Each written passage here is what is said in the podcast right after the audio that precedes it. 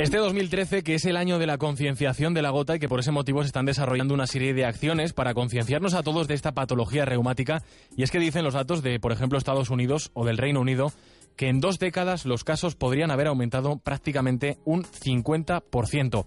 La gota es una enfermedad ocasionada por un exceso de ácido úrico en sangre que provoca la formación de unas sales que se depositan en las articulaciones y que son las que van causando esos episodios tan característicos de, de dolor muy muy intenso. Es la artritis posiblemente más común y si no se trata adecuadamente además puede afectar seriamente a la calidad de vida de quien padece esta enfermedad. Doctor Eliseo Pascual, catedrático en medicina y jefe de sección de reumatología del Hospital General de Alicante. Muy buenos días. Hola, muy buenos días. Pero esto no nos habían dicho que era cosa de reyes. Eh, bueno, los reyes igual también lo tienen, eh, pero bueno. Pero no solo de reyes. No, no, lo que pasa es que sí ha habido muchos reyes con esto y, y, en fin, eh, antiguamente realmente es que los reyes eran los que comían, reyes y nobles, y la nobleza inglesa eh, del siglo XVIII pues eh, estuvo muy afectada por ella, pero realmente guarda relación sobre todo por la cantidad de, calorías ingeridas. Y mm, el aumento de ácido úrico forma parte con el aumento de la tensión, eh, la diabetes, eh, la obesidad, el colesterol, de lo que llaman un síndrome metabólico, que quiere decir pues gente con riesgo de, de infartos de miocardio y estas cosas. ¿Esto cómo se puede prevenir, si es que se puede prevenir? Eh, mire, realmente lo, lo, más importante de gota es que es una enfermedad curable hoy día. Eh, bueno, hoy día y desde hace tiempo.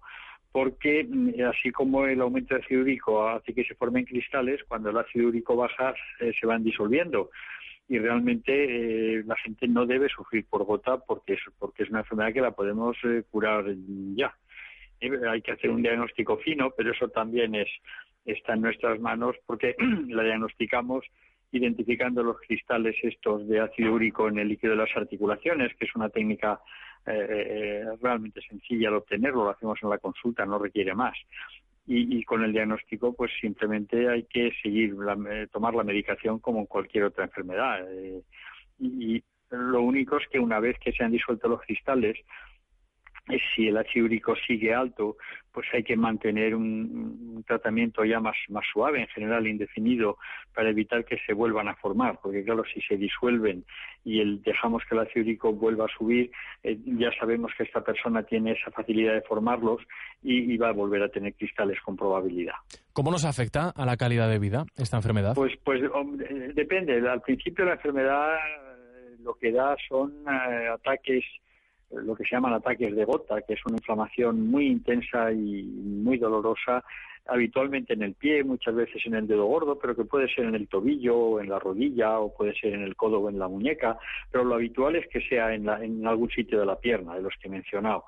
Eh, y, y, realmente esto es, es, es muy doloroso por la, bueno, no, no, deja dormir a la gente por la noche, etcétera, pero, pero el tratamiento también es muy eficaz y una vez que se toma tratamiento rápidamente desaparece el ataque, pero no los cristales. Los cristales siguen ahí y de hecho mientras el ácido úrico es alto, cada vez va habiendo más cristales y en más sitios.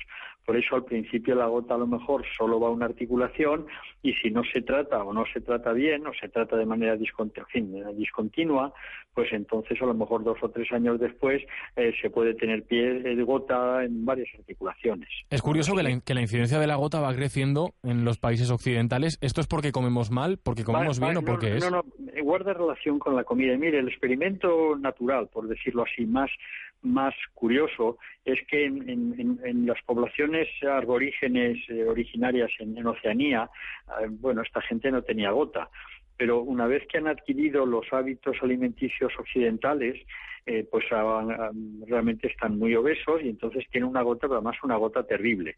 O sea que simplemente adquiriendo los hábitos de comida occidentales de comida de baja calidad y de mucha caloría.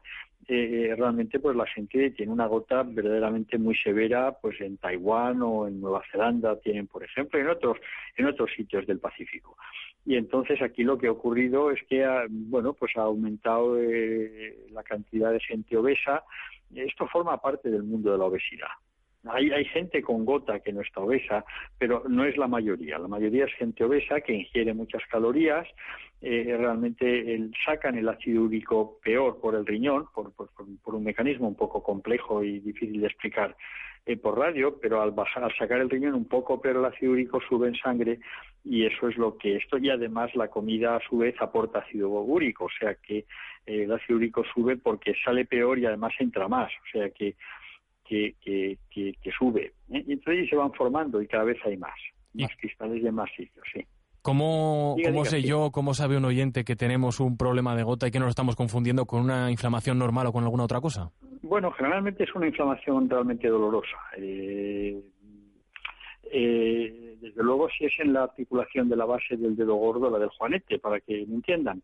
Eh, ese es un sitio muy característico, pero a veces se inflama toda la parte, eh, todo el empeine, por o el empeine y el tobillo, y si se inflama eso mucho y la, eh, la piel está un poco caliente y dolorosa, pues hay probabilidad de que eso se agota. Eh, realmente el ácido úrico, si está alto, nos orienta que pueda ser, pero el ácido úrico alto lo tiene un 10% de los hombres, con lo cual eh, eh, realmente solo con eso uno no tiene el diagnóstico, porque puede ocurrir cualquier otra cosa en alguien que tenga ácido úrico alto. Por eso mm, es mejor tener un diagnóstico de mayor finura viendo los cristales de ácido úrico. Pues doctor Eliseo Pascual, catedrático en medicina y jefe de sección de reumatología del Hospital General de Alicante. Gracias por aclararnos todo esto. ¿eh? Pues muchas gracias y muchas gracias por su interés en esta enfermedad, que, de hecho le amarga la vida a, mucha gente. Lo importante es que sepan que es curable, o sea, que yo con, que se queden con esto ya se moverán para buscar cómo lo resuelven. No sé si me explico. Lectura, lectura positiva y al mismo tiempo realista.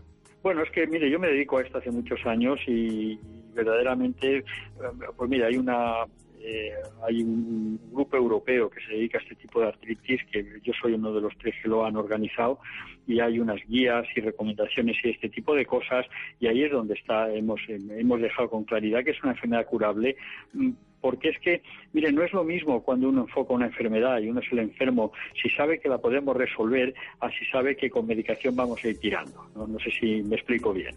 Y esta es que la podemos resolver y además es una enfermedad que se resuelve de forma eficaz y es muy bueno que lo sepan para por lo menos, porque eh, no hay un concepto general incluso entre los médicos que es así y, entonces pues pueden quedar un poco colgados con la idea de que es una enfermedad crónica que hay que sufrir, cuando de hecho pues verdaderamente no es así.